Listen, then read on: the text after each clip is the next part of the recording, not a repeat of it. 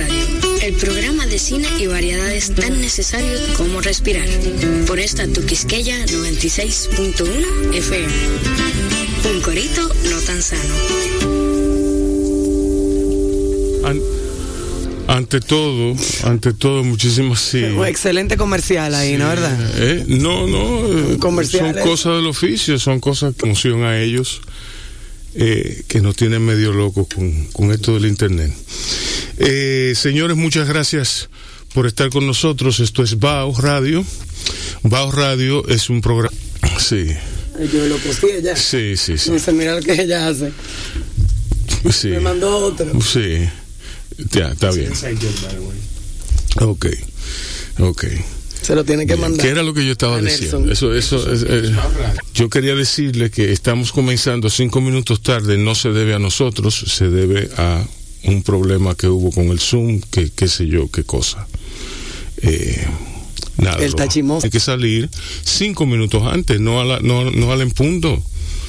¿Entiendes? Y tienen que hacer todo lo posible y ya van tres veces que me lo hacen, ¿tú me entiendes? Entonces, activos y miembros de Acroarte para que lo acompañen al lanzamiento oficial del documental Todo sobre República Dominicana. La actividad se llevará a cabo el 3 de abril de 2021 en la isla Saona. Los gastos de opción, eh, la invitación formal que me hace Miguel Ortega.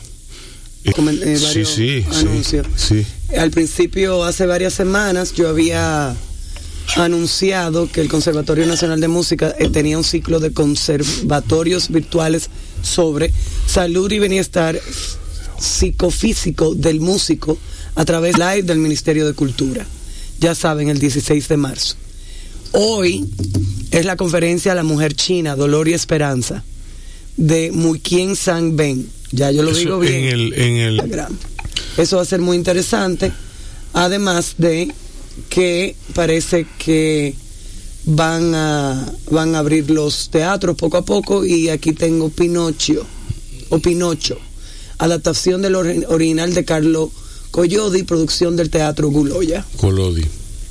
Collodi. Sí, sí, Eso, eso, es, eso es un staple de Guloya. Exacto. Que se, se estrena. El 19 de marzo a las 7 de la noche. Exacto. 350 pesos en la sala de teatro Danilo Taveras, Centro Cultural Monina Campora. Eso es el 19 de marzo. Eh, producción del Teatro Guloya, un, saludo a nuestra gente de allá. Ok, y hoy, un día como hoy, eh, digo, oye, un día como hoy, como que es el pasado.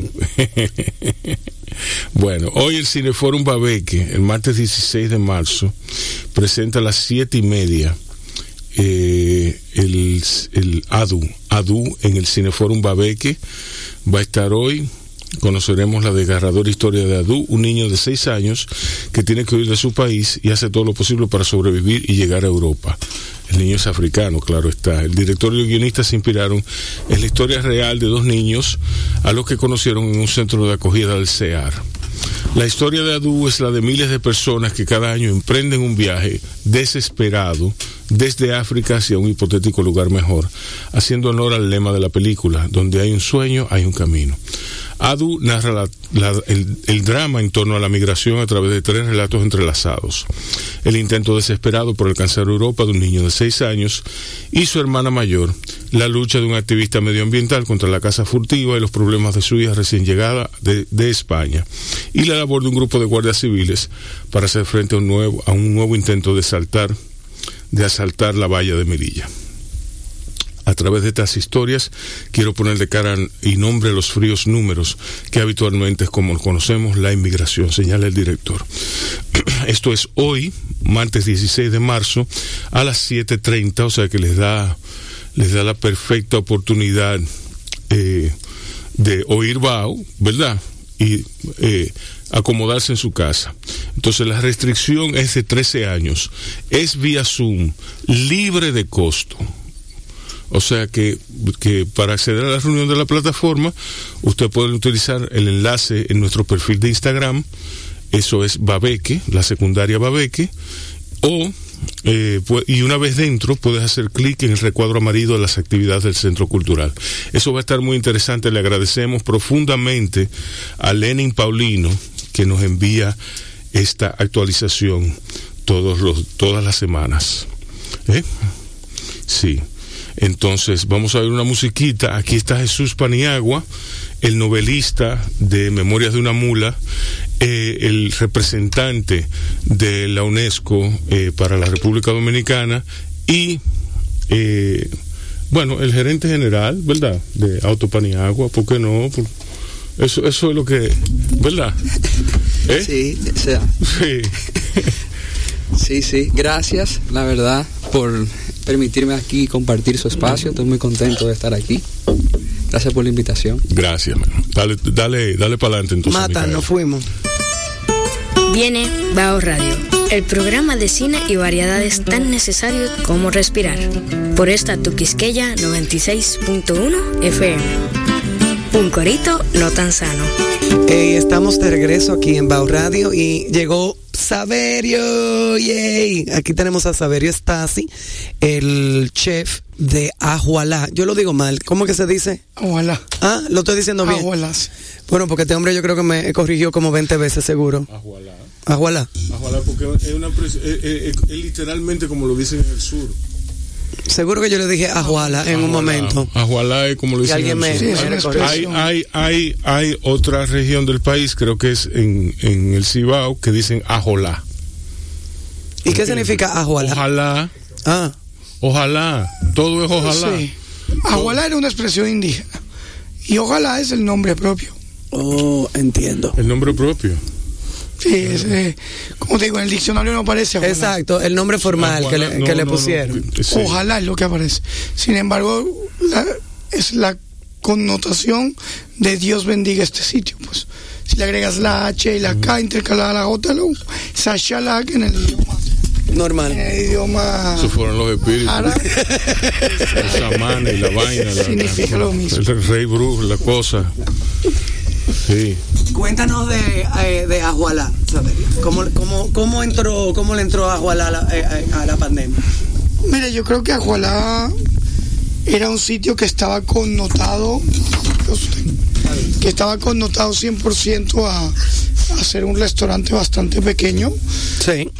lo es. Un espacio muy grande, sí. Sí. solamente 13 meses. Nos vimos obligados a, con la pandemia a colocar tres salones privados que hoy, hoy eh, en estas dos semanas los estamos retirando de nuevo.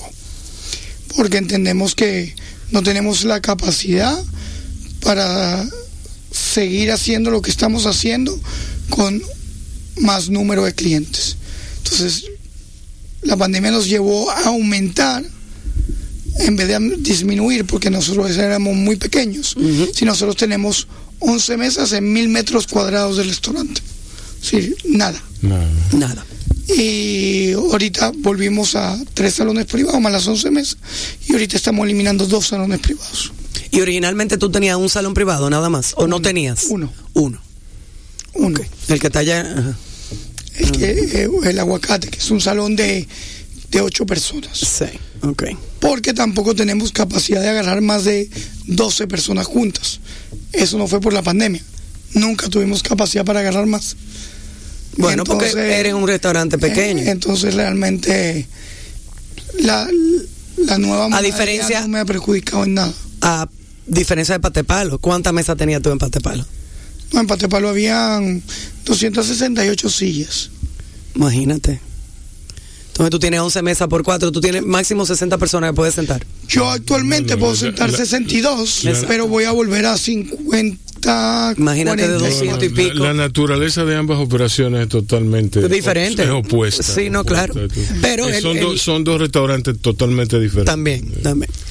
Eh, cuéntanos un poco de tu cocina, de tu comida, de cómo, cómo tu creatividad con la cocina. Bueno, realmente Aguala es como que el proyecto que yo quería hacer, que era un proyecto de donde los platos fueran más clean, donde hubiera más creatividad. Eh, tenemos que saber que los volúmenes opacan todo esto. Ya que cuando tú tienes que agarrar un plato y hacer miles mensualmente, ya todo esto se vuelve más que sea eficaz, a que sea algo que tú puedas interpretar. Entonces realmente actualmente en Ajuala lo que hacemos es que cada 15 días cambiamos el menú, cada dos meses hacemos un cambio radical de alrededor de un 88-92%. Y nuestra meta ahorita mismo es radicar el menú para la noche. Solamente menú de degustación y no tener la carta. Esa es nuestra nueva meta. Nuestra nueva ¿Cuántos platos en el menú de degustación? Eh, una abrebocas, cuatro platos, una entrada fría, un intermedio, una pasta, una carne y después un queso y un postre. Sí, prácticamente son como una hora y media comiendo dos horas, no más. Excelente. Sí. Permanente. Permanente. Estamos. Fuera el primero, ¿no? Que tiene un restaurante eh, en, el país solo con menú de gustación, sí. Que era el origen. Cuando se creó Agualá era lo que queríamos. Y le tuvimos muchísimo miedo. ¿Por qué? porque sentíamos que íbamos a tener un rechazo. Un rechazo de que tú ibas a y no sabías lo que ibas a recibir. Entonces ahorita creo que ya Agualá, a pesar de tener un año y medio de abierto nada más, ya la gente nos entiende perfectamente. Y la gente no vaya por... La gente no, no va a Agualá por ir, ni tampoco por comer, va por vivir una experiencia diferente. A todo nivel. Sí, pero... Servicio nosotros no damos menú, cuando hacemos los menús de gustaciones sorpresa, no damos menú. Ok, pero, o sea, lo que me refiero es... Literal, saber sorpresa. Así que si yo voy... total. No pongo un Lo único que preguntamos es ¿Eres si tú tienes alguna alergia, ya sea alergia de verdad. ¿Y si te llama una vegetariana? No hay ningún problema. Actualmente diseñamos un sistema que va a comenzar en una semana, donde ya vamos a radicar el menú de noche, no va a haber la carta donde cada camarero tiene un juego de cartas. Ese juego de cartas tiene cuatro cartas dentro de un paquete de 12. Esas cuatro cartas se llaman respeto por la agricultura, la otra se llama fuego y brasas, mar y campo, y cielo, aire, tierra y agua. Entonces, cuando llega el cliente, simplemente escoge una carta y lo que va a salir en el menú es la carta que escogió. Si, si tú vas con tu pareja, uno agarra respeto por la agricultura, el otro agarra mar y campo, totalmente cuatro platos diferentes cada uno. Entonces lo vamos a cambiar cada 15 días. Y actualmente estamos haciendo una alianza con Krupp, la mejor champaña del mundo, para tener una especie, una experiencia con Krupp. Pero muy bien, saber, yo te felicito. Y entonces, nada, lo que queremos es que la gente nos vea como una ocasión especial no que nos vea para ir a comer. No somos un restaurante para ir a comer todos los días. No, no, bueno. Ni es lo que queremos. No, pero uno pudiera ir hasta que probar el menú antes que se lo vayan a cambiar a uno, tú sabes, cada 15 días. Sí, cada 15 días. Y cada dos meses saca el 80% de los platos, hay que matarlo. Eso, a, mí me sonó eso que Dios sabe, como, como una mamá que le dice a uno, aquí no venga todos los días, ¿no? Aquí no venga a comer todos los días, aquí, o sea, no, Me, interesa, no me interesa que tú dices, vamos, te me va, te me va. ¿Tú me entiendes? Eh, es duro, esto cuesta muchísimo, sacrificio, horas de trabajo. Organización, yo, creo que, yo creo que eh, el, mercado hay que conocerlo y uno lo observa por, por, como, por el devenir, por su devenir, ¿tú me entiendes? Eh, yo creo que el mercado estaba más que listo, porque después de todo, quien va a un restaurante como Agualá, eh, quien va a un restaurante como La Casina, quien o sea, yo creo que está listo para, para un menú de gustación. Sí, sí. Sí. Eh, Al final yo necesito solamente 50 clientes por día. Yo lo que yo sí. Porque no puedo más. Sí. Ok, bueno, eso está muy bien. Para que tengas una idea, ya que hablaron de mi anterior trabajo que fue Patepalo, yo necesito en 30 días lo que Patepalo hacía un viernes. Exacto. sí. Que teníamos 400 cubiertos a 500. Exacto. Bueno. Sí.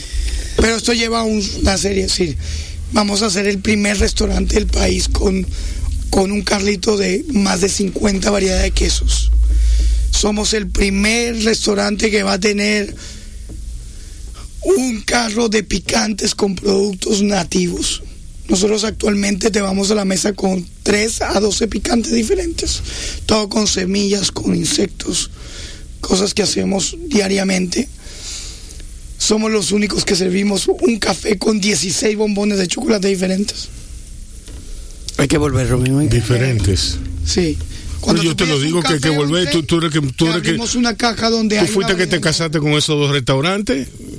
¿Tú me entiendes? Tú fuiste que te casaste con ellos. Y bueno, tú sabes que yo me caso con restaurantes. Sí, tú te casas, pero no. Y me separo y no vuelvo te casas, tú tienes que mantener tus opciones abiertas. Igual que yo no sé si ustedes sabían que, que por primera vez en el país y en Latinoamérica nos dieron el premio como la mejor cava de vinos por copa que hay en Latinoamérica y el Caribe. ¿Cómo es por copa? Competimos a nivel mundial, quedamos de tercero del mundo.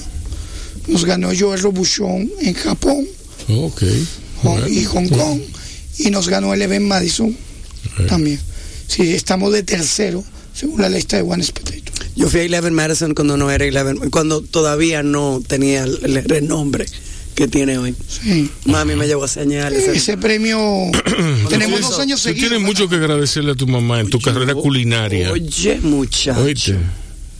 Yo fui, yo puedo decir que fui a los mejores restaurantes de Nueva York. Esta es la 2020, pero también lo recibimos hace de París en el una semana del 2021. Que hoy en día seguro que ni existen. Mira, ¿cómo es el menú? ¿Cómo así menú por copa? Eh, eh, por copa. Nosotros tenemos actualmente, nosotros actualmente tenemos la una cava de vino de 320 etiquetas. Señores, Fine Wine World's Best Wine List 2020. Best by the Glass Wine List with Coravan in Central and South America. Winner. O sea, ah, voilà. ¿Cómo por copa? ¿Cómo es eso? eso es una, medida. Nosotros ah. servimos ah, una gran variedad. Cualquier vino que tenemos en la cava por copa. Oh. Si, si tú llegas ahorita y quieres destapar un, un Petrus, un Sasicaya. Y beberme una copa, pero será para que mami y papi no me dejen dormir por un mes. Oye, dije que yo abro un Petrus y me bebo una copa nada más.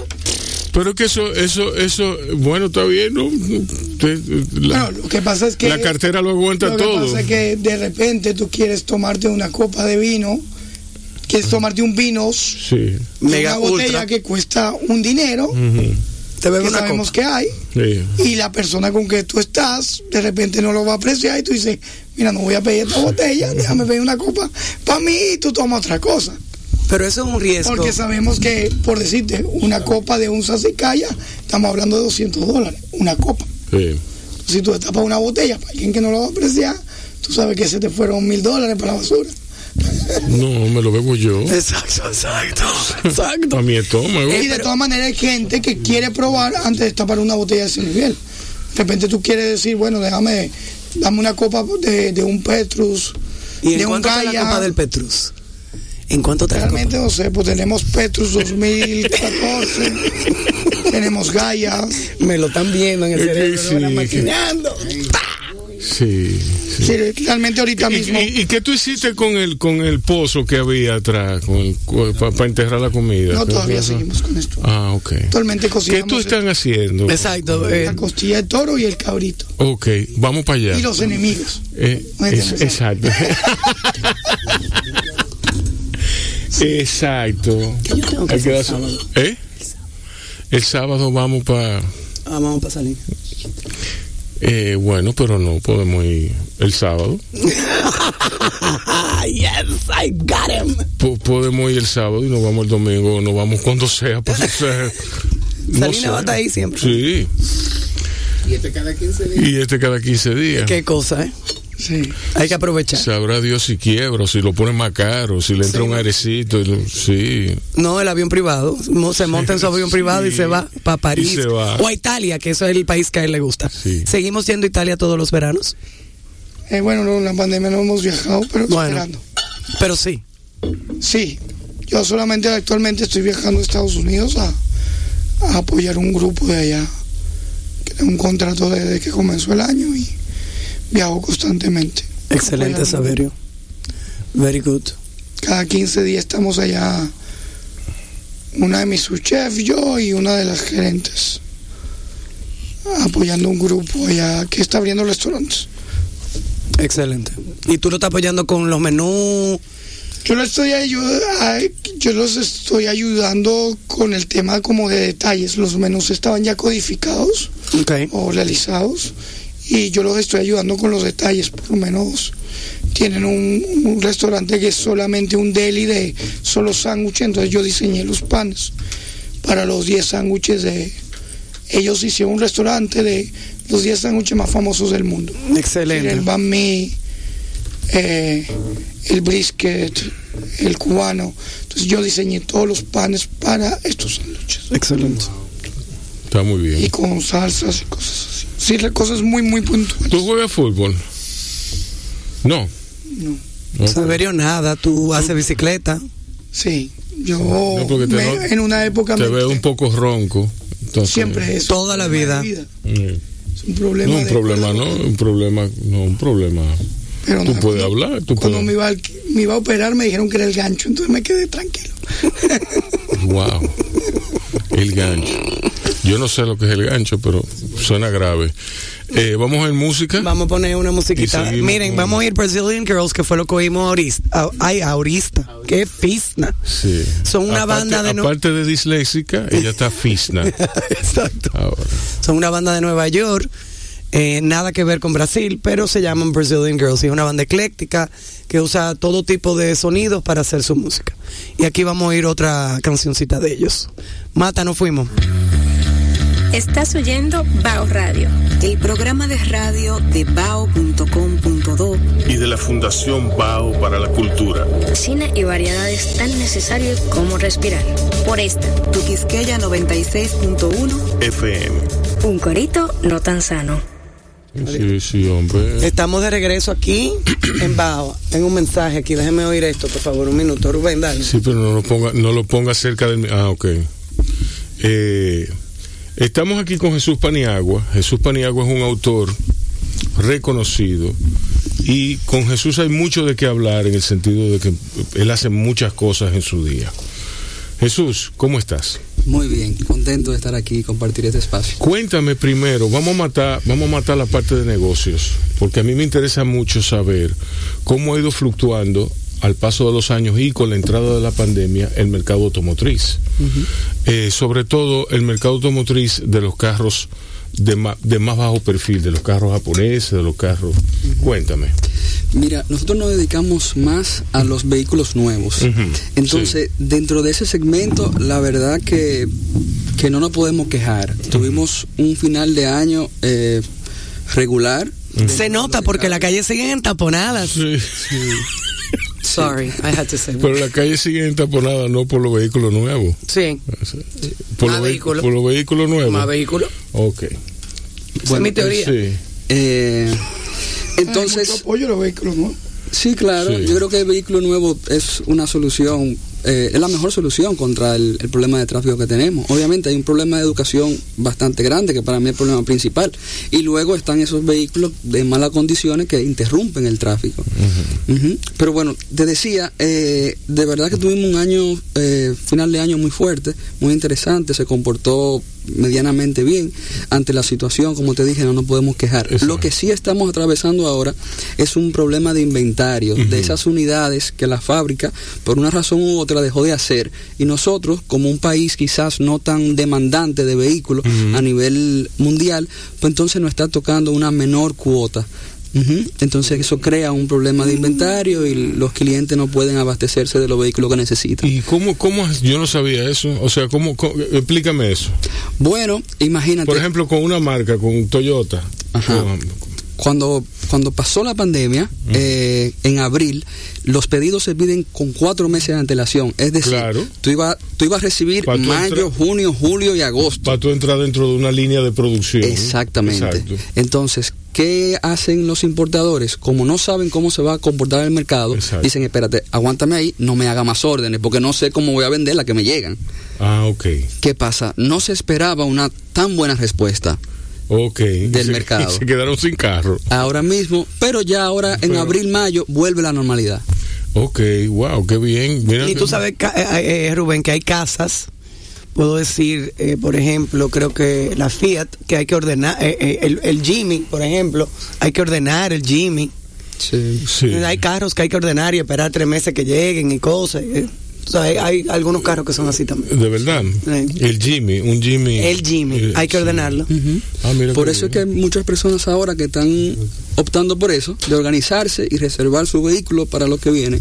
Exacto.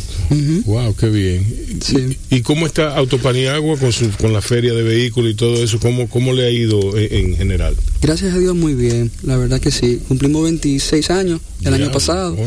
Eh, y ahora estamos en la Fleximóvil BH de León, que es la primera feria del año, y estamos concentrando todos los esfuerzos ahora para allá. Y la verdad que ha tenido un muy buen movimiento. Oh, lo que bien. Jesús, tú fuiste... Yo le tengo una pregunta a Jesús. ¿Ya llegó la Subaru, la Subaru Ascent aquí? La Subaru Ascent no, se debió llegar en febrero. exacto, eso fue lo que me dijeron que iban a llegar en enero o febrero. Exacto. Y no llegó. Llegar final, no, todo eso se todo eso se retrasó de todos los importadores. Entonces está supuesto a llegar para finales de abril, principios de mayo. Mm. ¿Y cuál es? Esa la, la Subaru Ascent, la que tiene tres asientos. Tres filas de asientos. Que es más grande que la tuya. Un poquito más grande que la Forester, sí. Sí, sí, sí. A mí me gusta mucho esa marca Subaru. ¿Sabes que esa es, la, única marca del mundo? Tuve la oportunidad de manejarla de Micaela y, fue, fue una experiencia. Eh, y hay, personas que tienen, curiosamente, entre mis relacionados y los de Micaela hay muchísimos Subaru. Sí. Y todo el mundo, o sea, tú no lo ves con un letrero de se vende. No. Tú no lo ves. Y es difícil que vaya a otra marca también. Sí. Porque ya se, ¿Tú sabes por qué yo eh, me enamoré del Subaru? Porque papi tenía un Subaru y papi tenía una una casa en Gambita Garavita que para llegar a esa casa Gambita eso mismo Gambita Garavita entonces para llegar a esa casa el, el la carretera era peor de la de Rancho Arriba, cuando la carretera de Rancho Arriba. Y eso era así que, eh, y ese Subaru subía y bajaba como si nada. Entonces ya cuando yo tuve la oportunidad de comprarme mi primer carro, yo, yo decidí en la Subaru. Sí. sí. ¿Sabe que Subaru es la única marca del mundo que no da garantía? Porque ellos dicen que su vehículo no se daña, y en efecto no se dañan. La garantía que se le da aquí es del distribuidor que asume la garantía, no es que fábrica se lo da, como el caso de Toyota, Honda, Mitsubishi. No sabía eso, wow, mira. Eh, sí, ellos tenían una publicidad que ellos decían, por ejemplo, cuando, cuando Volvo era el, vehículo supuestamente más seguro del mundo, eh, ellos decían, eh, muchas gracias a Volvo, ellos hacen un gran vehículo, pero ellos no evitan los accidentes. O sea, ya, ya tú sabes. Muy bien. O sea que, ya, agárralo por ahí. Míralo, mira aquí, aquí está Alma escribiendo. Sí, me escribió a mí también. mira, eh, la chiva, la chiva. Mira, dije que él me mandó una Subaru. una, foto de la chiva, así que le dice. Sí, su chiva, mira la, chiva. La chiva. Eh, Déjame ponerle mi favorite. Sí, sí, sí, sí. Eh, Jesús, tú has sido elegido en, en esta nueva administración por tu juventud, por tus méritos como joven empresario, por, por tu visión del mundo, ¿no? Eh, visión que yo, que yo conozco que es profunda. Eh, has sido elegido como el representante de la UNESCO frente al, frente a, al gobierno dominicano. ¿Qué, qué has hecho en, en, en, lo que has tenido en el puesto y qué, qué encontraste? Mira, eh, encontramos una comisión esto se oye feo decirlo y, como que se entra en tema político, pero la verdad que no, no estaba en el funcionamiento debido, vamos a ponerlo así. Entonces nosotros lo primero que hicimos fue organizar la casa. Por ejemplo, la comisión no tenía una comunicación directa con las subcomisiones de trabajo, que son los que alimentan a la comisión. Es decir, si UNESCO me pide eh, cómo enfrentó República Dominicana la educación con la pandemia, con el COVID-19, yo recurro a esas subcomisiones de trabajo para que me hagan el trabajo, valga la redundancia de campo, y con esa información yo la canalizo. Tú te, edificas, exacto. No había un acercamiento, tenía seis años que no se juntaban con las subcomisiones, por ejemplo. Entonces, eso es una pieza fundamental. El patrimonio cultural inmaterial eh, lo encontramos muy abandonado. Una de las primeras cosas que hicimos fue introducirlo en la tarjeta de solidaridad a esos portadores que necesitan una ayuda del, del Estado, porque no son autosuficientes, no hemos creado esa cultura. Nosotros tuvimos en Villamella y exactamente. eso eso o sea y son tu patrimonio. Sí, sí, sí. Dicen ellos, ellos dicen que fueron elegidos como patrimonio de, la UNESCO, la que sé qué, pero ellos no saben que eso significa que quizá perciban un dinero, que, deben tener apoyo, deben tener más apoyo. Pero esa es nuestra identidad, son nuestro patrimonio. el, entonces, eh, producto de eso, estamos trabajando por primera vez en el país en un plan nacional de salvaguarda para el patrimonio cultural inmaterial. Para mí el patrimonio cultural inmaterial es la columna vertebral de lo que todo lo que es cultura. De ahí salen los juegos infantiles, las creencias religiosas, la gastronomía, el baile del merengue, la bachata, todo eso es nuestro, patrimonio cultural inmaterial. No tenemos las medidas. Todo eso marca país. Claro, todo, pero todo está eh, eh, conforme a, en el marco de ese plan. ¿Qué pasa? Con ese documento que nos va a dar las directrices y las acciones a tomar las políticas a tomar para que esas personas se salvaguarden, para que eso se fortalezca a medida del tiempo de una forma sostenible, no solamente va a ser eso, sino que nos va a permitir abrir la puerta a cooperación internacional para, para que nos puedan dar fondos y aplicarlo en, en, nuestro patrimonio. Hay que, hay que entender, hay que entender antes que nada el rigor el rigor que tiene que tener una presentación que tú le hagas a un organismo como la UNESCO y que la UNESCO lo acoja como suyo y que lo tire para adelante. Tirarlo para adelante es presentárselo a otros organismos a los fines de percibir recursos y canalizarlos hacia. Tiene que ser, es un formato muy específico, no es un papel, eso no es una, eso no es casual ¿Tú me entiendes? Hay un, eh, tiene que haber un rigor intelectual, un rigor en, el levantamiento de la información. Entonces, eso, eso se toma tiempo y se toma recursos. O sea, hay que trabajar, hay que trabajar todos mancomunadamente con, con tiempo, con tiempo, con, con, con, plazos, me refiero. Sí, sí, sí. Y entonces, eh, por ejemplo, Eddie Sánchez, que estaba aquí, él decía que hacer el caso para presentárselo a, la, a las autoridades de la, UNESCO, para presentarse, para presentarle a la sabana grande del Espíritu Santo y que lo, que lo, que lo acogieran como, como un patrimonio inmaterial de la, de la humanidad. Eso, eso es un caso de estudio que eh, es, como de Tegoldo. ¿Tú me entiendes? Una, una cosa. Y, y comprende grabaciones, comprende eh, fílmicas, comprende textos, comprende transcripciones de canciones, comprende testimonios de todo, de todo el legado cultural y de por qué, una justificación de por qué eso tiene que ser patrimonio inmaterial de la humanidad. Aparte de las opiniones eh, de crédito o sea que no es casual, que, es una cosa que tiene que ser una cosa bien armada. Claro. entiendes? Precisamente Eddie Sánchez es el mm. coordinador del Plan Nacional de Salvaguarda. Exacto. Y entonces, ¿y qué están haciendo en ese sentido? Eso es en materia de cultura. Tú sabes que la UNESCO también trabaja con educación y con ciencias sociales y ciencias naturales. En materia de educación, eh, estamos trabajando a través de la red de escuelas asociadas a la UNESCO, que son unas escuelas tanto privadas como, como públicas que deciden llevar los programas de la UNESCO dentro de su currículo de forma voluntaria y extracurricular. Bien, nosotros nos hemos acercado a diferentes instituciones. Hoy precisamente tuvimos una reunión con UDIEP que obviamente eh, se interesó y va a, a pertenecer parte de la red. Entonces, como es algo extracurricular, ¿Qué nosotros hemos hecho como comisión? Hemos hecho ese acuerdo con el Jardín Botánico, con la Dirección General de Museos, con el Acuario Nacional, con el Centro Educativo de Indotel, para que las escuelas o los colegios que asuman el programa de la UNESCO puedan tener una, una entrada gratuita a, esas instituciones. No solamente la entrada gratuita, sino la capacitación de los, de los guías turísticos. En materia de medio ambiente, obviamente se trabaja mucho lo del cambio climático, pero tenemos un proyecto Madre de las Aguas, que es la reserva natural que tenemos en la zona norte, donde confluye un río eh, que, que, conjuga varias provincias, toda una región.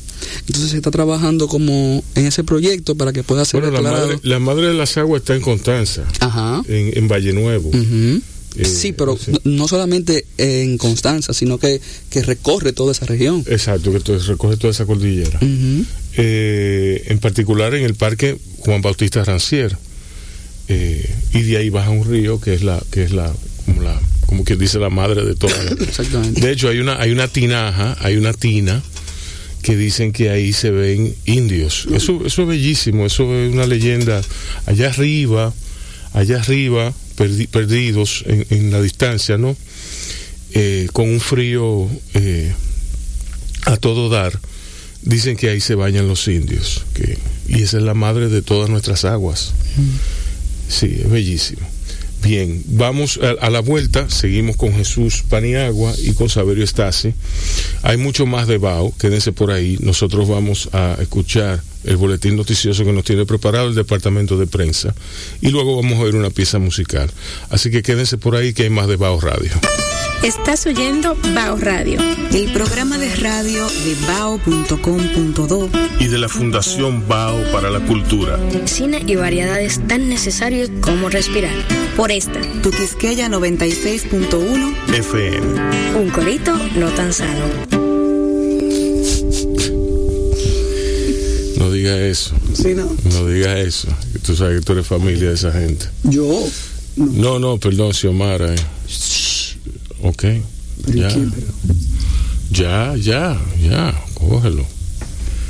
Mira, Saberio, a mí, a mí, a mí, honestamente a mí, me causa inquietud el menú de degustación. Ahí va el diantre. Pero ¿qué tú quieres que yo diga? Yo, estoy, yo me estoy expresando, Micaela. Está este, no va a decir nada. en este programa somos democráticos. Mentira, que no somos democráticos nada. A mí me da, no, lo que me da ansiedad es la sorpresa. Yo no estoy para que me den muchas sorpresas, ¿tú me entiendes? Yo no, no, no, no, no. Eh, cuando uno va para viejo, a uno no le gustan las sorpresas. Eh, a mí me gusta más un, un poco el menú de degustación que hicimos Micael y yo cuando fuimos. que no, que no me... ¿Tú sabes cuál es? No saber, yo pedí mitad del menú. Eh, sí. Y el pato que no podía faltar. No, y el pato no podía faltar. El pato, no, pero el pato no estaba en el menú. Que no, ah, pues no, no, no, estaba en el menú. Tú te lo comiste antes. Yo lo había quitado y lo volví a poner. Diablo, qué bárbaro tú eres, hermano. Sorpresa. Tipo más bárbaro, ¿eh? Eh, dime, Micaela, ¿cuál es el ranking de los restaurantes de Nueva York más? Eh, no, es que mira, Zagat tenía antes el top 50 y no tiene, ahora lo tiene por... Pero yo voy a buscar top 50 New York restaurants, a ver qué me sale. Tú estás buscando el, el, el, el ranking de Zagat. Sí, pero ya no es lo mismo porque está en el internet. Y lo que hay que hacer es comprar el libro, porque eso es lo mejor. Sí, pero, o sea, no, hay, no viene una versión del libro para internet. Sí, pero no me tiran el, el listado que yo quiero. Ponte el micrófono. No me tiran el listado que yo quiero. Ok. ¿Cuáles son los mejores restaurantes de Nueva York a los que tú has ido? Bueno, mira, aquí está 50 Best Restaurants in New York City de Sagat. Vamos a ver. Ok. Ok. Jean George, bien. Sí. Peter Lugar. Ah. Oh. Peter Luger. Sí. Paco el Cariñoso. Dímelo. Ok. Gabriel Cruiser. Ese nuevo para mí. Gabriel. Cruiser. Cruiser. Cruiser. Cruiser. Sí, Cruiser. Bueno, whatever. Cruiser. Eh. Tocqueville. Nuevo para mí. Gramercy Turban, que lo conozco. Sí. Sushi Yasuda, que lo conozco. Marea, que lo conozco. Nugatín, que lo, de Jean George, que lo conozco. Trattoria L'Incontro, nuevo para mí. El encuentro. Estatoria Milus, fui. Sí. Tamarindo Tribeca, no lo conozco, pero yo no voy. Eso es Robert De Niro. ¿Ah, sí? Sí. Bueno. The Modern, que no lo conozco. The River Café, que lo conozco viejísimo. The Grill también. Le Cucú ni idea. Le Cucú es muy bueno. Es un francés, pero es que yo no voy mucho a restaurantes en Soho. en Soho hay muy buenos Vamos a tomarle la palabra a Saberio. Sí, yo se la tomo, claro que sí. Con el, nombre, con el nombre tan malo que tiene Le Cucú. Union Square Café. aquí, aquí tú entiendes, tú supiste que ese, que ese restaurante no, no. Aquí no. Le Cucú. Le Cucú. Pero es lo que uno piensa, no es lo que es. Pero sí, es muy bueno. Muy bueno. Entonces está un italiano, Aldi La Trattoria, que no lo conozco. Sí. Uncle Boone's. Sí. ¿Qué es esto? Thai cuisine, wow. Sí. I like it, hay que ir. Sí. Her name is Han. A mí me gusta que Micaela dice, hay que ir. Korean. Mira, sí. Murray Hill, Korean. Her name is Han. Hay que ir. Her name is Han. Así se llama el restaurante. No, no. Her name is Han. Han. Han. H-A-N. Han. Uh -huh. Sí. Carbón, que es un italiano, sí. no lo conozco. Il Buco, ponte, no lo conozco. Ponte, ponte, eh, eh. Cosme, no lo conozco. Masa lo conozco, es un mexicano. Co Cosme, ah, no, Masa es un japonés, pero yo lo conozco. Cosme es de Olvera, pues. ¿De quién? Olvera, Enrique Olvera. Ya. Olmsted, que no lo conozco, Casa Enrique, que no lo conozco, Rubirosa, que no lo conozco. Casa Enrique, Casa Enrique. Rubirosa. De, los dueños son mexicanos. Mexican en Long Island City. Está es interesante. Y Rubirosa es un brunch en, lo, en, en Nolita. Está muy bien. Pero no veo la Grenouille, pero ya la Grenouille parece que no importa.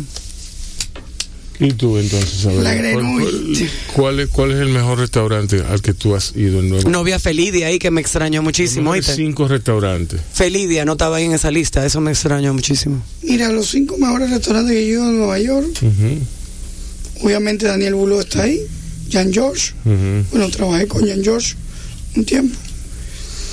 Jan George, Daniel Buló, Bernardán, Deris Ripper. Sí. Si me fuera por lo italiano, me fuera por Lilian. Uh -huh. Ah, Lilian. Lilian y Torisi. Lilian está en Brooklyn. Torisi está muy bien. Y donde pasé siempre buena experiencia fue en Tomate. Uh -huh. Muy bien. Que de un chef norte. ¿Y en, ¿Y en Miami? Suma, obviamente, siempre se mantiene muy bien. Q. Uh -huh. Está muy bien. Uh -huh. Y ya, yo diría que esos dos. y de los top míos, yo creo que hay como tres cerrados. Así que I'm not even gonna say anything. No voy a decir nada. Sí, bueno. Pero mi top top de Nueva yo, York es la Grenouille. Yo lo siento mucho por usted de Miami. Mi sí. top top de Nueva York es la Grenouille. Y no por necesariamente la comida, sino por el tiempo. ¿Y por qué la Grenouille? Por el tiempo y lo que significa a mí emocion eh, emocionalmente ah, bueno, como no, restaurante. Sí, bueno, por eso como que abran el Marios. Sí. Como que abran el Marios. Romana Red. Vimos, sí, Romana Red. ¿Y tú, Jesús? No, la verdad que yo estoy desayunándome con todos ustedes. yo tengo una hartura. Una yo, yo conozco muy poco de restaurantes. Yo voy donde. Pero. Eh, Él va donde lo lleven. Hay que llevarlo a Ovalá entonces. Ah, bueno, sí, porque llevarte, sí, hay que llevarte Y a mí sí me gusta esa idea de la, de la experiencia, de la sorpresa. Porque tú sabes que un chef duro, no, sí, lo que sea, sí, hace no, bueno. No, no, no, no, no. Pues, Oye, yo, yo, lo que, yo lo que, ¡Oh, Saberio! No, no, no, porque sea un chef duro, no, no, no, no, porque aquí, aquí ha habido chef duro que, que me han dado sorpresa a mí que. tú lo sabes, tú lo sabes, Micaela. Bueno, ¿Eh? No, somos humanos. Porque como a mí. Mi, como decía yo, mi papá, no somos moneda de oro para caerle yo, bien a todo el mundo. eh, Exacto, yo lo digo por la sorpresa, la sorpresa para mí, para mí. Yo prefiero mu con mucho lo que hacíamos Micaela y yo, que era pe pedir la mitad del medio menú y ya. Exacto. Entonces, bueno, a mí me conviene que haga eso. Sí. Sí. Sí, claro. Ah, ok. Claro. Ah, bueno. Pues no es la misma facturación. Sí. no es la misma facturación. Se le, se le, brilla, le brillan los ojos cuando él dice eso. Se le ponen dos signos de peso. Mira, eh, no, no, no. Te lo digo porque, bueno, yo entiendo que eso puede, puede atraer a la gente de, bueno, pero que tú puedes hacerlo como. Lo que pasa es que tú cuando vas por un menú de degustación, tú también piensas en ocasiones, uh -huh. que es algo. ¿Tú me entiendes? Inter interesante. Uh -huh. Si tú quieres. Y al final de cuentas, todos estos restaurantes, tres estrellas Michelin, 50 Best in the World, sí. la lista de París, todos. Sí, sí, sí. Son menú de degustación, día y noche. Sí. Y nosotros tenemos, el dominicano ahorita mismo viaja, bueno, en el mundo, no hay nadie que no viaje, que el 50% de su viaje sea gastronomía. Es más, yo diría que la gente piensa más, ¿dónde voy a comer que en qué museo voy? Oye, pero claro. ¿Dominicano? No, a nivel mundial, a nivel ah, mundial. Ah, no, sí, a nivel, mundial, sí. Cuando la gente organiza su viaje, sabe a qué restaurante quiere ir, dónde quiere vivir su experiencia. Sí, sí. Claro, eso está muy claro. Sí, sí, no. Entonces. Yo estoy seguro de que, de que el museo juega un, un papel de un 5% en sus planes de visita. Eh, no, se debe comparar ni siquiera con, con, con la, bueno, decía Gastón Acurio que, la, gastronomía. Que lo ve, los museos del, futuro son los restaurantes. ¿Eh? ¿Cómo es? Decía Gastón Acurio que los museos del futuro son los restaurantes. Diablo, qué bien. Sí. Bueno, Perú actualmente su turismo es gastronomía. Sí. Mucho más. Te puedo asegurar que mucho más visita los restaurantes top de Perú que al Machu Picchu. Por mucho. Sí, sí. No, pero Perú tiene. Perú, Perú es serio, es en serio que va la cosa con Perú. Perú tiene un legado, un país, una, una, cultura que tiene más de 16 tipos de chile. 16, no, pero nosotros también tenemos mucho, lo que pasa es que no lo hemos explotado. Pues tenemos mucho. Tenemos Saberio, por favor, no, no me digas. Más de 16. Más de 16. No, pero, no vayamos Oficiales. no nos vayamos a Chile, pero vámonos a los mangos. Nadie tiene más mango que nosotros. Bueno, sí. ¿Sabes lo que pasa? Que no todos estamos orgullosos. Ni, toma, ni tomate tienen. Tú vas a Perú y cualquiera, hasta los taxistas, están orgullosos de su gastronomía. Sí. Entonces, claro. Y Ciro Masosaki. Sí. Sí. El che más viejo del mundo. Sí, lo, lo, conocí allá en Perú. Tuve la experiencia. Wow. Entonces, hay que estar orgulloso de lo que tú haces. Mira, es muy fácil. Para mí Latinoamérica va a tener la gastronomía, la mejor gastronomía del mundo dentro de unos años. ¿Por qué? Porque nosotros nos preocupamos muchísimo por lo que los demás hacían y no nos miramos hacia adentro. Entonces ahora cualquier cocinero latino y le pregunta qué es un pata negra y lo saben. O te agarra cualquier europeo y pregúntale qué es una agua. Exacto. Y ni nosotros mismos sabemos qué. Entonces eso es así. Cuando nosotros logremos entender que nosotros tenemos productos espectaculares y lo empecemos a explotar con lo que aprendimos de los otros, nadie nos para. Nadie nos para. Lo que pasa es que nosotros mismos no nos hemos preocupado por explotar lo que tenemos. Eso es todo. Pero el día que lo hagamos, eso fue. Para mí, hay mucha gastronomía. Puedo hablarme de México. México tiene gastronomía espectacular. Espectacular. Sí, que varía según el mismo Brasil. El pueblo. El mismo Brasil. Entonces, ¿por qué nosotros no? Es decir, tenemos cosas. Porque somos más chiquitos. No, tal vez porque no nos hemos preocupado por buscar más. No, hombre, no, no. Aquí es fácil, es fácil tú hacer un mapa gastronómico. facilísimo. Es que muchos, hay muchos productos ya que han, que han perdido su esencia y que ahorita rescatarlos cuesta muchísimo. Por ejemplo. Caimito. El zapote, ¿de qué color es el zapote? Color zapote con los zapotes. El verdadero zapote es negro, ¿tú sabías? el zapote nativo es negro. Y se da aquí. Y actualmente está considerado entre las cinco frutas más exóticas del mundo. ¿Y dónde se consigue eso? Aquí hay, aquí muchísimo. bueno, yo, yo tanto la barbecue como el mole que preparo en Aguala lo hago con zapote negro yo voy a ir a y voy a pedir, mire, dígale a Y te voy a decir una cosa. me mande un pedazo de zapote Te voy a decir una cosa. Uno de los platos más emblemáticos de Cosme y Pujol, que son dos restaurantes que están en la lista de los festivals, que son de Enrique Olvera, es zapote negro con miel. Sí, pero espérate, no, no, no, porque que el, el, zapote, el zapote no es endémico de aquí. El zapote no. ¿Tú me entiendes? O sea, no, es endémico por si es nativo. En primer lugar, el primer lugar, hay, vamos a definir, vamos a definir lo que es dominicano y lo que es latinoamericano caribeño, caribe, caribe latino, como quien dice. ¿Por qué? Porque es muy sencillo. En la época de los indios, había un circuito de circulación entre, entre aquí y las islas del Caribe. Y, y, exacto, los, indios venían y, ¿Por qué? Porque ellos veían eh, este brazo de mar que había entre nosotros lo veían como, como sencillamente una casualidad de la naturaleza. Lo veían como más tierra que era que, que estaba ocupada por agua. Eh, o sea, ellos veían el agua como un medio de transporte.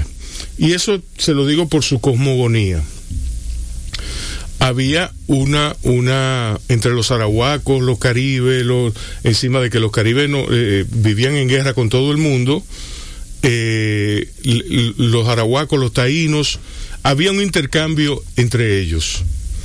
Y eh, no dudo que, que entre ese intercambio haya habido frutas, haya habido, pero por ejemplo, aquí aquí la vaca, la vaca es española, la vaca, o sea, la vaca Bueno, por decir el puerco cimarrón una mezcla. Eh, exacto, una mezcla. Eh, Nosotros lo llamamos ahorita jabalí, pues es el puerco eh, Sí, pero aquí, hay jabalí.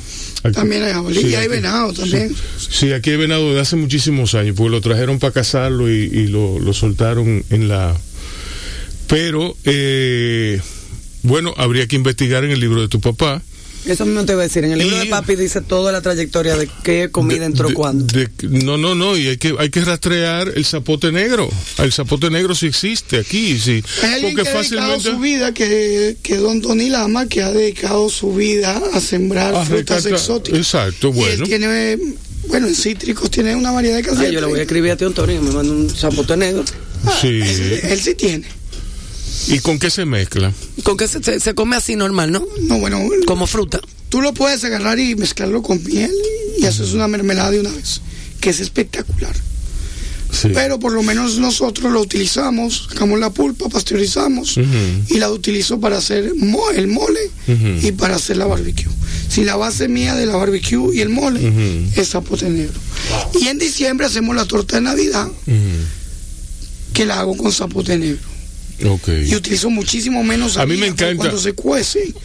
Eh, agarra una textura increíble. A mí me encanta el zapote, el sabor del zapote, el sabor del zapote, a mí me sabe a gloria el zapote. me encanta la, porque el zapote era era era, la agua no la quiere mucha gente por agua eh, buena. Eh, era una de las frutas predilectas de mi, de mi abuela, el zapote. La favorita de mami era el níspero. Mira, yo te cuento una cosa. Yo hace como tres semanas me fui para Moca y, estaba en Moca te, y en Moca te dieron agua en un yo, yo estaba en, en un artesano y tenía un hambre pero bárbara.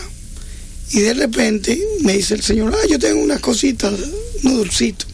Y me da. Y yo dije, mira, ¿qué este dulce?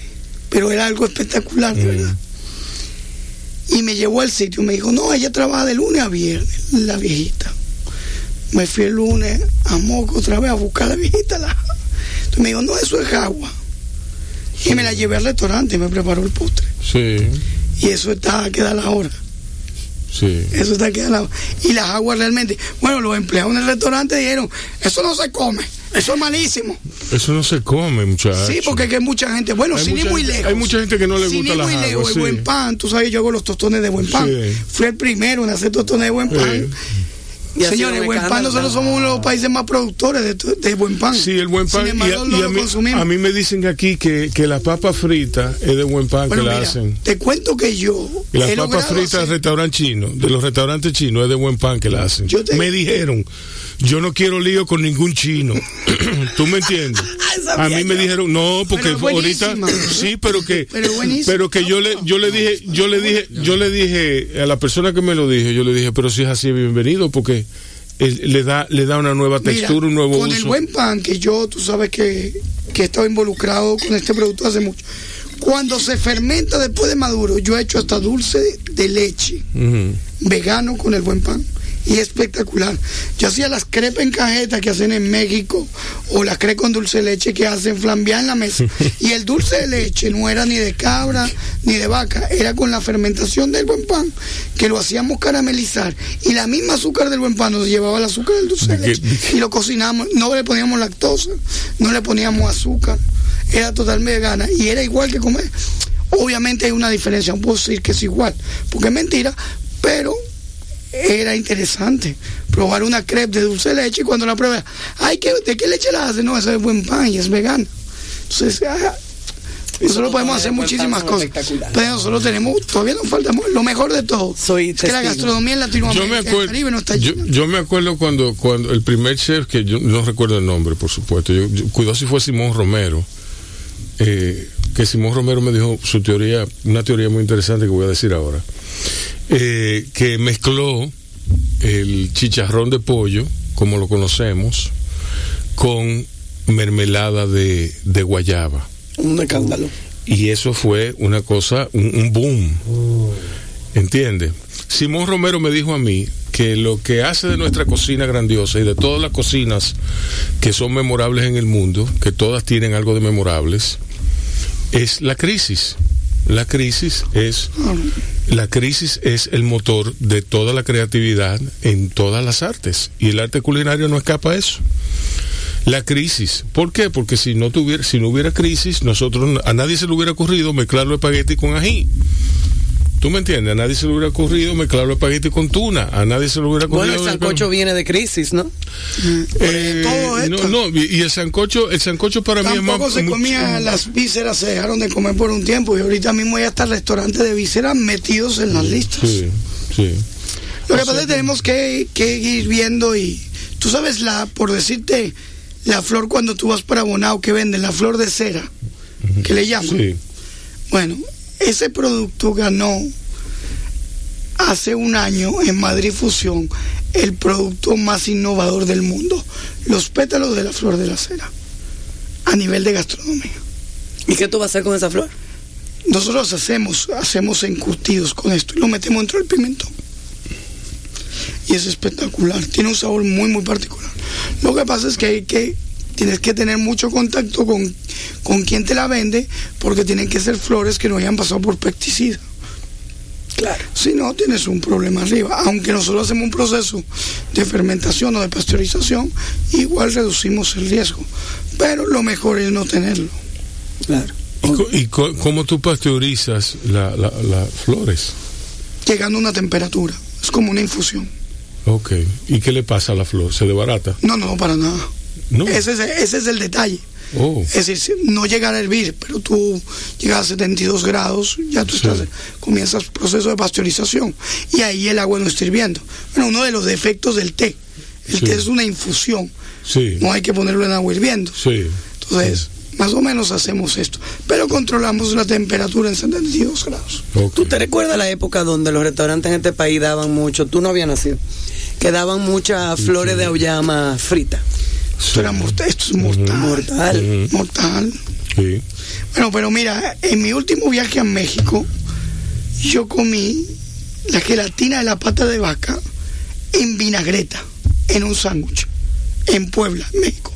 Yo me fui este año en ah, enero. Sí, sí, sí, yo me fui a descubrir la comida de Puebla, Oaxaca y Jalisco. Realmente pueblos donde todavía se mantienen las culturas indígenas.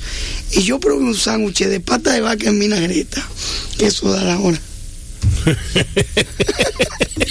Rubén, ¿cuándo vamos para México? Bueno, tenemos un viaje pendiente. Tenemos muchas cosas que hacer, Rubén. Avísame cuando vayan para México. Que le doy unos tips. Que le doy unos tips. Ah, no, yo pensaba que tú no ibas a acompañar. Ah, bueno. Qué aburrido. Si tienen estómago para acompañarme. Tenemos, lo hacemos. Le buscamos que muchos me salen corriendo. ¿Y por qué? Ah, pues yo como una bestia. bueno, no Cuando viajo, sobre todo. No, porque come, No, pero esos sándwiches son. Agarran el pan viejo, el pan del día anterior, que está medio duro, lo abren, lo mojan en un adobo de chiplotes, le meten la pata de vaca y le ponen aguacate. Manada. Bueno, señores, nosotros vamos a salir de este charco de baba. Vamos, vamos para Juala. el programa se terminó. Sí, exacto. Vamos para Juala. Eh, vamos a volver eh, al aire después de, de... Señores, estamos yendo John Coltrane para los que quieran saber. Y Mata, no fuimos. Estás oyendo Bao Radio, el programa de radio de bao.com.do y de la Fundación Bao para la Cultura. Cine y variedades tan necesarios como respirar. Por esta, tu Quisqueya 96.1 FM. Un corito no tan sano. así. No, ¿verdad? ¿verdad? Si es obligado. Si, si es obligado. La cosa, bueno, pues vamos a gastar todo eso cuarto. Nosotros no nos podemos llevar mucho de esa política, ahorita. no vamos a arruinar. Estaba pensando. Señores, la casina, lo que es la casina, moro con coco, se han guisado conmigo en esta pandemia y me pueden quejar, es lo único que digo. bueno, me deberían de dar un, qué sé yo, un dueña honorífica o algo así. Ay, Jesús. Ay, hombre. Mira, Jesús, háblame de Memorias de una mula.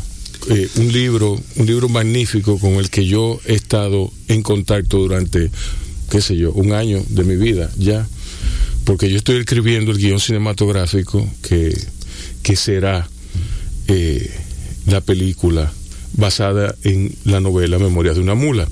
Pero a mí me interesa mucho eh, el experimento de éxito que tú has tenido, porque tú lo has publicado fuera, porque tú has ganado, ¿tú me entiendes? ¿Cómo tú has manejado eso encima de escribir el, libro, que ya de por sí es una pela? Son, son varias pelas eh, eh, simultáneas. Bueno, el libro nace de una experiencia, de cuando yo fui profesor voluntario al modelo, en el modelo penitenciario Najayo Mujeres. Eh, entonces, de ahí yo conocí la inmensa cantidad de internas que estaban eh, ahí por narcotráfico, en su mayoría mulas, es decir, rusas, porque claro, es algo que uno siempre ha oído, las mulas, pero no fue hasta que yo estuve ahí en el plantel que yo dije, óyeme, rusa, holandesa, venezolana, española, colombiana, todas ahí por transportar droga dentro de su cuerpo. Eso me llamó poderosamente la atención. Pero ¿qué pasa? Yo no, escribí, yo no quería escribir una historia de narcotráfico. No quería escribir nada que tenga que ver con, el, con la influencia, con el tráfico de dinero, el tráfico de droga. Yo me interesaba un poquito más cuáles eran las contradicciones de esas personas, de lo que piensan y lo que hacen, porque todas saben que lo están haciendo muy mal, lo reconocen. Inclusive algunas no las quieren hacer, no lo quieren hacer. Pero sin embargo, lo hacen. Sí, porque entran como en un círculo vicioso en el cual se ha escrito mucho sobre eso. Yo eh, desafortunadamente no he leído mucho, eh, pero entran en un, en un rejuego de simpatías. Eh, es como el síndrome de Patty Hearst, la muchacha que fue la hija del potentado de los periódicos de los Estados Unidos que fue secuestrada. Y ella desarrolló el síndrome de Patty Hearst que es eh, el síndrome de simpatía por sus captores. Y yo pienso que las mulas desarrollan, desarrollan el, eh, cierta, cierta afinidad con sus, con sus jefes. Aún, aún ellas no quieran hacerlo, lo hacen porque la vida es buena, porque, ¿entiendes? Y no sé. Sí, entonces eh, no solamente la historia de la mula, cómo ella va creciendo en su estructura criminal, ella empieza introduciendo droga, drogas vaginalmente a las cárceles, en este caso de Venezuela específicamente, y luego ya comienza a ser una, toda, una gran distribuidora de, de cocaína. Aparte de esa historia, está la historia de un amor obsesivo que tiene el narrador cuando la conoce a ella cuando eran jovencitos. Entonces esas dos historias se van interponiendo a lo largo de la novela y conforma entonces el texto. Al final de la novela están los textos originales de las internas, porque cuando yo era profesor allá entramos en un juego, en una dinámica, y les prometí que las mejores calificaciones, si yo alguna vez escribía una historia de una mula, le iba a hacer honor. Eh, y que esté también en el texto. Y bueno, ahí al finalizar podemos ver eh, las diferentes historias que ella misma cuentan. Cuéntame cómo, cómo fue la experiencia después de, publicado el libro. Te lo digo para la edificación de los nuevos escritores, los escritores que están empezando. Eh, ¿Cómo te has hecho tú para mercadear tu libro, para ponerlo a rodar, para, para ponerlo, para comercializarlo fuera del país?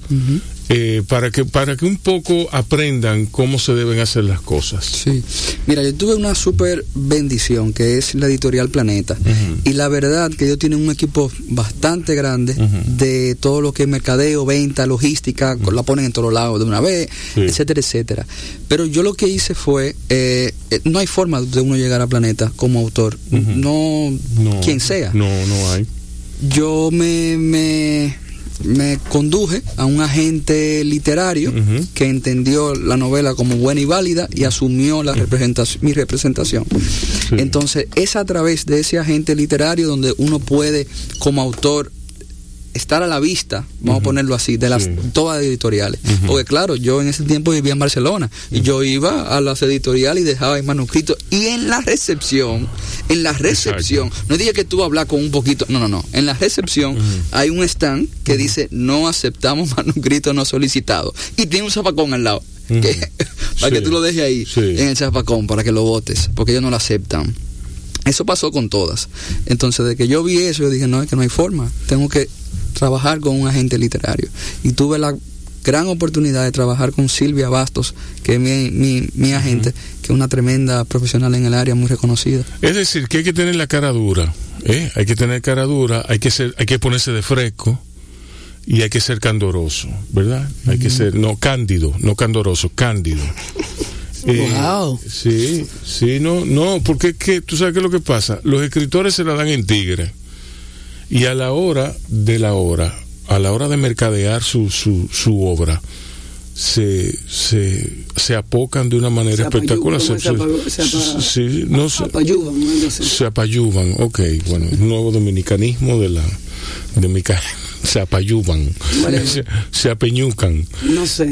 No, no, se, se, apocan, se vuelven nada. Sí, sí, yo entiendo. se vuelven un chorrito, ¿tú me entiendes? Y se quedan mucho en la parte artística. Por ejemplo, yo conozco muchos autores que le da inclusive vergüenza ellos ponerse a vender su libro. Exacto. Que, entiende que el libro se tiene que vender, o sea, que él no tiene que salir a vender su libro. Entienden que la vida les debe algo. No, la vida les debe algo y entonces ellos escriben su libro y ya ellos entienden que el libro tiene que tener presencia en todos lados. Y que el lector mágicamente va a ir a la librería a comprar ese libro. Ese es su libro. De todas las novedades bibliográficas que hay en el mundo, su libro va a ser escogido. Y es su primera novela. Y es su primera novela, exacto. Entonces... Ay, señores. No, no se ríe, pero, pero Dios que pero, pero, pero, ¿tú me entiendes? Sí, sí. Eso, eso pasa mucho también. Eh, eso pasa mucho. Entonces, ¿cómo fue? Una vez tú contrataste a, a, la gente literario, que, que, supongo que hay una comunicación eh, con ellos bastante eh, claro. rica y, y ¿Qué sucede entonces? Eh, ellos te preparan diferentes ofertas, eh, uno escucha todas y elige la que mejor le convenga. Ellos te asesoran también bastante, te guían por donde entienden, te hacen un cronograma de lo que entiende que puede pasar con tu carrera. Eh, te hacen todo eso. Entonces, luego de que uno eligió la editorial, pues entonces aprovechan la oportunidad porque es una oportunidad que nos han brindado. Entonces, eh, utilizar todos los medios de comunicación, utilizar todos los recursos disponibles para tú poder hacer llegar la historia a los diferentes lectores que tú, por las cuales tú la escribiste. Pues lo que bien. Qué bien. Yo te deseo lo mejor con esta gran novela que es Memorias de una mula. Eh, me gusta lo, diverso que tú eres, porque es que eso es lo que eso, eso es lo que te queda. Sí. Sí, sí, no hay, no hay de otra. Sí, sí, sí. A mí, a mí, eh, eh, por los dioses, yo aprendí algo muy temprano y es que en esta cultura no, no, no se puede ser una sola cosa. Y ya eso es una realidad que va tocando eh, el mundo en desarrollo. El mundo en el mundo en desarrollo ya lo abarca, pero va tocando el mundo desarrollado ya por igual. O sea, tú eres profesor de una materia, tienes que hacer locución por otro lado, tienes que hacer comunicación por otro, tienes que escribir en tus ratos libres y así. Eso es una realidad. Sí, pero eso te enriquece a ti como persona. Sí, no, el ciclo, el ciclo se cumple, el ciclo se cumple.